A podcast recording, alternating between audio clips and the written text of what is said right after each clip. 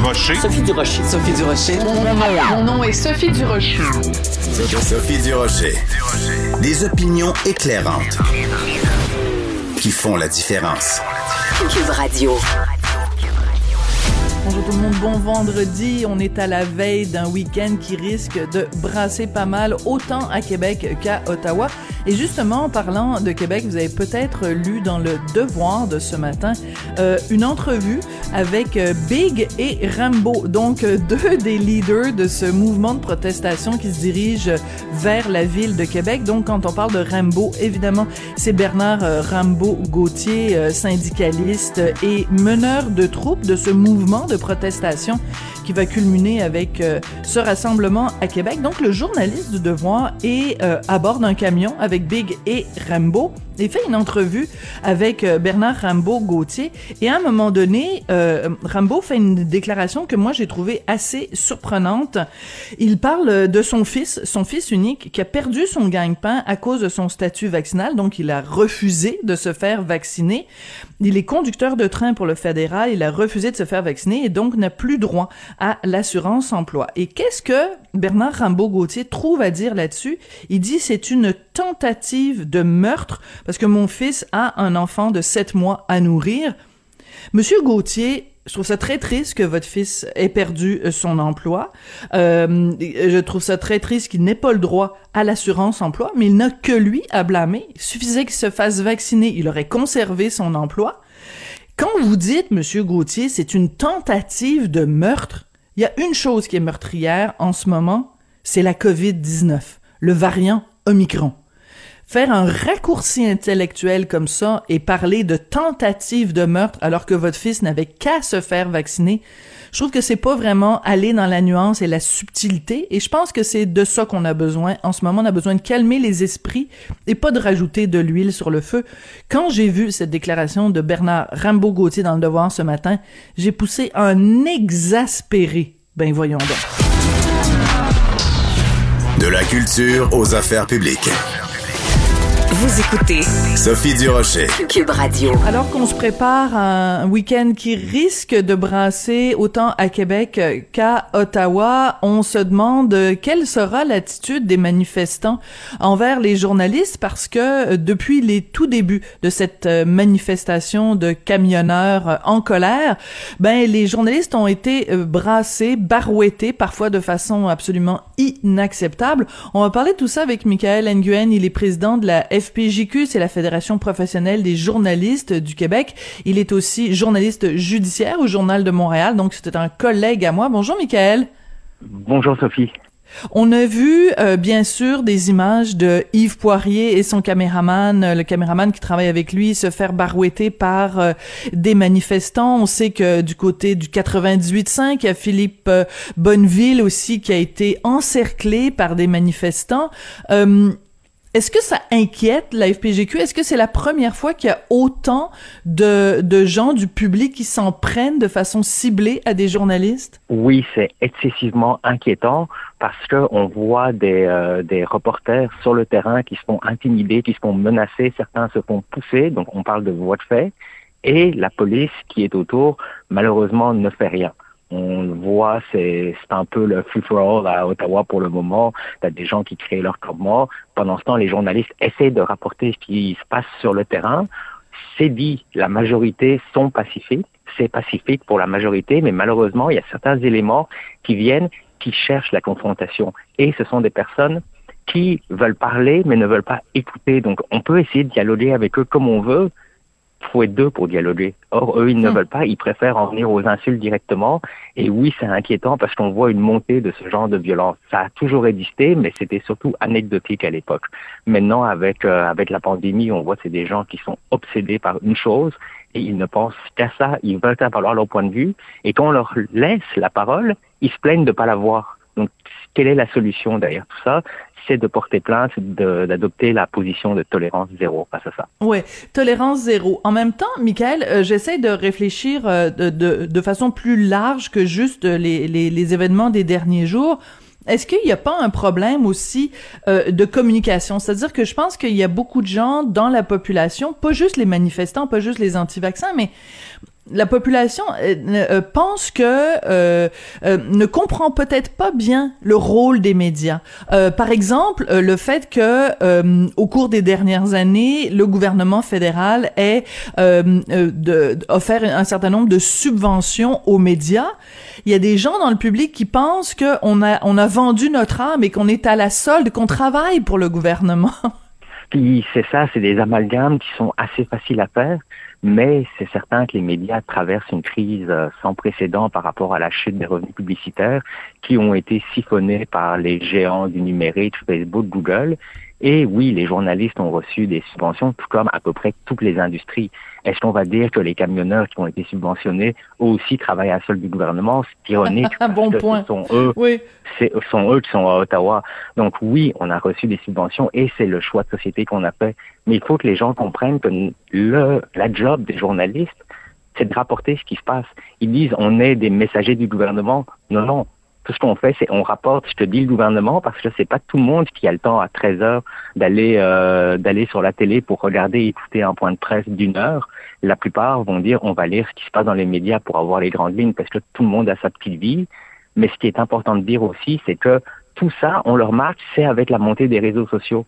Parce que les médias, traditionnellement, il y a toujours un travail d'édition qui est fait un ordre des nouvelles, par exemple, le bulletin de nouvelles s'ouvre, il y a la première nouvelle qui est la plus importante, la deuxième, la troisième. Or, avec les réseaux sociaux, tout est mélangé pêle-mêle, ça crée des chambres d'écho, donc des gens pensent qu'on parle pas de quelque chose alors qu'en fait on en parle abondamment, c'est juste que eux ne le voient pas. Et comme ils ne vont pas chercher, on est dans un monde de facilité où tout le monde attend que tout vienne sur eux. Mais après ils se plaignent. Un exemple, c'est les camionneurs. On en parle depuis le 7 janvier. Les premiers articles sont arrivés là tout le monde se plaignait, oh, on n'en parle pas, on n'en parle pas. Mais comme ils se plaignent sur Facebook avec l'algorithme, ça fait en sorte que ça apparaît sur leur mur, puis là, tout d'un coup, ah, c'est parce qu'on se plaint qu'ils n'en parlent pas, tout d'un coup, ils en parlent. Alors qu'en fait, non, on en parle depuis des semaines. C'est qu'il y a beaucoup de problèmes qui sont issus des réseaux sociaux, qui encouragent la haine, évidemment, aussi, parce que c'est tous les manifestants les plus radicaux, ils sont, ils sont une poignée, ils sont pas nombreux. Sauf qu'ils se donnent l'impression d'avoir d'être majoritaires parce que dans leur chambre d'écho sur les réseaux sociaux, il n'y a que leur point de vue. Je comprends.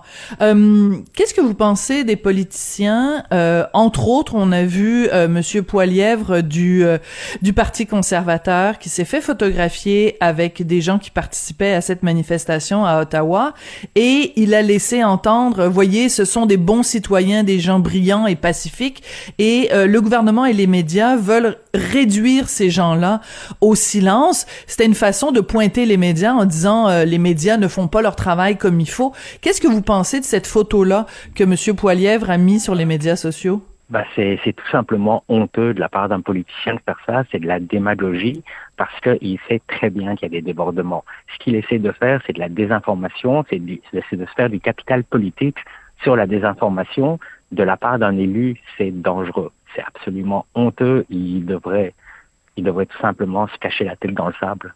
C'est mm. désolé de le dire comme ça, mais de voir un politicien qui essaie de manipuler l'opinion, l'opinion des gens de façon aussi éhontée, c'est absolument ridicule. Hmm. D'un autre côté, il y a d'autres politiciens. Je pense par exemple euh, euh, au Bloc québécois qui a demandé qu'il y ait une, une, motion euh, au Parlement pour justement défendre la liberté de presse, condamner aussi les actes d'intimidation des journalistes. Est-ce que ça, ça a mis un petit peu un baume sur votre cœur de président de la FPGQ? Euh, je vous dirais que oui, c'est quand même rassurant de voir que même si une petite poignée de gens versent dans la démagogie, il y en a d'autres qui comprennent la réalité, qui comprennent le travail, parce qu'il faut le rappeler, un dernier sondage à laquelle, euh, auquel euh, la SPJQ a participé montre que 10% des journalistes ont déjà subi dans leur carrière des agressions physiques. Je vous mets défi de trouver une autre profession où une personne sur dix a été frappée dans le cadre de son travail. Quand on parle de harcèlement en personne, c'est 40%. C'est énorme. Il est temps de faire quelque chose euh, par rapport à ça. Il y a l'aspect d'éduquer les gens, de rappeler c'est quoi le journalisme, de dire informez-vous à travers les sites de médias où vous pouvez voir euh, une vue d'ensemble sur ce qui se passe et non de rester dans ces chambres d'écho sur Twitter ou sur Facebook parce que c'est comme ça qu'on s'éduque, c'est comme ça qu'on apprend, qu'on comprend ce qui se passe dans un ensemble et avec une meilleure compréhension peut-être que ces gens vont comprendre qu'ils vivent en société, qu'il se passe beaucoup de choses et qu'il n'y a pas juste les mesures sanitaires. Oui. Euh, vous parlez, euh, ce chiffre-là donne froid dans le dos. Hein, 10% des journalistes qui disent qu'ils ont déjà été pris à partie euh, euh physiquement, qu'ils ont déjà été agressés physiquement, physiquement dans le cadre de leur travail. Il y a aussi tout le, le harcèlement en ligne. je peux vous le dire, Michael, de toute façon, j'en parle régulièrement. ça fait, bon, maintenant 35 ans que je pratique ce métier-là. Ça me rajeunit pas, mais ça fait 35 ans que je fais ce métier-là et euh, j'ai jamais reçu de, de, de, courriels ou de commentaires euh, euh, aussi violents que ceux que je reçois quand, quand j'écris sur le, les, les anti-vaccins ou sur ce mouvement-là. Euh, le, le, harcèlement en ligne, c'est aussi quelque chose qui peut euh, qui peut avoir des, des conséquences psychologiques. ça peut être très intimidant justement quand on reçoit une tonne de messages comme ça. Ah, tout à fait. Et on voit, ça peut décourager certains journalistes parce que quand ils décident d'écrire un article, s'ils se disent est-ce que je vais encore recevoir des centaines de courriels de haine, est-ce que je vais recevoir des centaines de messages, ça crée un doute. Puis à ces journalistes, je tiens à leur rappeler, ils sont pas seuls. on fait partie de tout un groupe qui travaillons dans l'intérêt public pour informer le public. Faut pas avoir peur. Il y a des méthodes. On peut, par exemple, bloquer, euh, bloquer les utilisateurs qui nous insultent. Mais ce qu'on remarque beaucoup, surtout sur Twitter, c'est on voit de plus en plus d'usagers qui, qui font juste insulter les journalistes de façon automatique. C'est une opération contrôlée et on voit que c'est toutes des comptes qui ont été créés en janvier, en février 2022.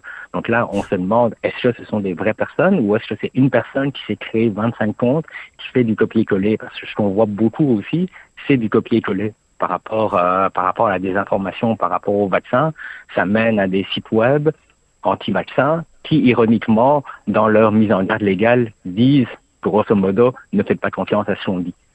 Et malheureusement, les gens ne cliquent pas dessus et ils y croient. Ouais, c'est assez particulier. Donc, euh, la, la, fin de semaine dernière, vous avez donné euh, différentes entrevues en tant que président de la FPJQ, la Fédération professionnelle des journalistes euh, du Québec. Et je, je veux pas utiliser l'expression ironiquement, mais ce qui est particulier, c'est que après avoir dénoncé l'intimidation dont était l'objet les journalistes, vous avez vous-même reçu des courriels haineux, Michael. Exactement. Puis on voit que c'est des gens qui suivent. Ils disent ne regardez pas TVA, mais ils regardent TVA parce que la seconde où j'ai terminé mon entrevue, les gens commençaient à m'écrire pour m'insulter. C'est des insultes de tous les genres. On sent cette colère, mais malheureusement, on a l'impression qu'ils se complaisent dans cette colère, que ça leur donne une raison de vivre pour une raison quelconque, et ils ne veulent pas sortir de cet état-là. Tout ce qu'ils veulent, c'est insulter, c'est défouler, c'est rendu un gros défouloir. Et comme on dit, ne tirez pas sur le messager. C'est une expression qui date de, très longtemps. Ben, c'est exactement ce que font ces gens-là. Et ils devraient réfléchir un petit peu derrière leur écran quand ils sont galvanisés par une foule. Oui, ils sont courageux, mais quand ils sont accusés, moi je les vois au palais de justice, et souvent, ben, ils sont tout petits, la tête baissée. Quand ils plaident coupables, ils reconnaissent un petit peu gênés ce qu'ils ont fait. Et peut-être qu'à ce moment-là, ils réalisent, mais ça prend quelque chose pour eux pour qu'ils réalisent ce qu'ils font être inacceptable. C'est très bien ça, c'est très bien que vous le mentionniez parce que c'est vrai que vous portez deux chapeaux. Donc euh, évidemment votre chapeau principal c'est euh, journaliste judiciaire euh, au Journal de Montréal, Journal de Québec. Donc on, on lit vos articles, vous, vous, vous vous parlez des criminels et des sentences qui leur sont imposées au palais de, de dans les différents palais de justice ici au Québec. Et votre deuxième chapeau c'est évidemment président de la FPGQ. Donc vous vous pouvez les, les, les voir aller quand ils quand ils. En fait c'est que y a beaucoup de ces ces gens-là ne se rendent pas compte que les gestes qu'ils posent, que ce soit des voies de fait, que ce soit du harcèlement, c'est criminel, c'est passible de d'une punition. Hein. Je veux dire, c'est illégal. Donc il faut le rappeler, ça c'est important. Et surtout que les tribunaux l'ont rappelé à plusieurs reprises, les attaques contre les journalistes sont inacceptables et doivent être punies. La dernière personne euh, qui m'avait frappé au palais de justice a écopé de deux semaines de prison. Donc euh, ça lui laissera le temps de réfléchir, mais on voit il y a des réelles conséquences. Si je comprends que c'est des gens qui sont frustrés, qui ont énormément de colère en eux, mais ça n'empêche pas qu'ils ne peuvent pas commettre de gestes criminels. Or, le problème, c'est que dans, quand ils sont craqués par une foule, ils réalisent pas parce que pour eux, la liberté, c'est eux peuvent faire ce qu'ils veulent et les autres peuvent faire ce qu'ils veulent à condition que ce soit ce que eux décident.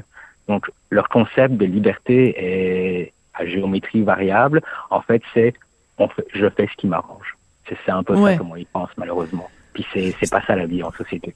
Hmm. C'est important de le rappeler, euh, Michael, peut-être rappeler euh, rapidement, même si c'est pas un souvenir euh, très agréable pour vous, de rappeler en effet que c'était quoi, il y a quelques mois seulement, hein, que vous avez été frappé au palais de justice. Peut-être nous le rappeler pour ceux qui s'en qui s'en souviennent pas. Ça vous dérange pas que je vous fasse revenir revivre ce souvenir-là? Il n'y a pas de problème. C'est une personne qui sortait d'une salle d'audience, qui était frustrée de voir des journalistes, qui est venue frapper, me donner un coup de pied en fait à la jambe malheureusement pour lui, ben il y avait beaucoup de, il y avait beaucoup de concerts spéciaux, donc euh, il a été arrêté en moins de trois secondes et euh, face à la preuve, il a dû plaider coupable. Mais avant ça, il y a plusieurs personnes dans les dernières années de groupes complotistes qui m'avaient harcelé. Ils ont tous signé des interdits de contact, donc eux aussi euh, ont été judiciarisés. Et on peut, j'ai pu les voir, ils étaient pas mal moins fiers un par un devant le juge qu'en groupe dans, dans la rue. Hmm. C'est toujours ça, hein. C'est comme euh, les gens qui vous envoient des, des, des, des, idioties par Internet. Quand vous les interpellez, euh, ben, tout d'un coup, ils reviennent tout penauds en disant ah, Je m'excuse, mes mots ont dépassé ma pensée » et tout ça. Donc, caché derrière un clavier, euh, les gens sont, sont très fanfarons et puis, euh, finalement, euh, ça, ça, la balloune se dégonfle, comme on dit. en terminant, Michael, donc, c'est un week-end qui risque de brasser à Québec et à Ottawa. Comment comment vous envisagez ça? Quels conseils vous donneriez à vos collègues qui sont sur le terrain, euh, que ce soit à l'écrit, euh, le média électronique, euh, anglophone, francophone, homme, femme Quels quels quels seraient les conseils à leur donner pour pour ce week-end qui s'annonce quand même assez chaud? Bah c'est c'est vraiment de faire attention, de se surveiller.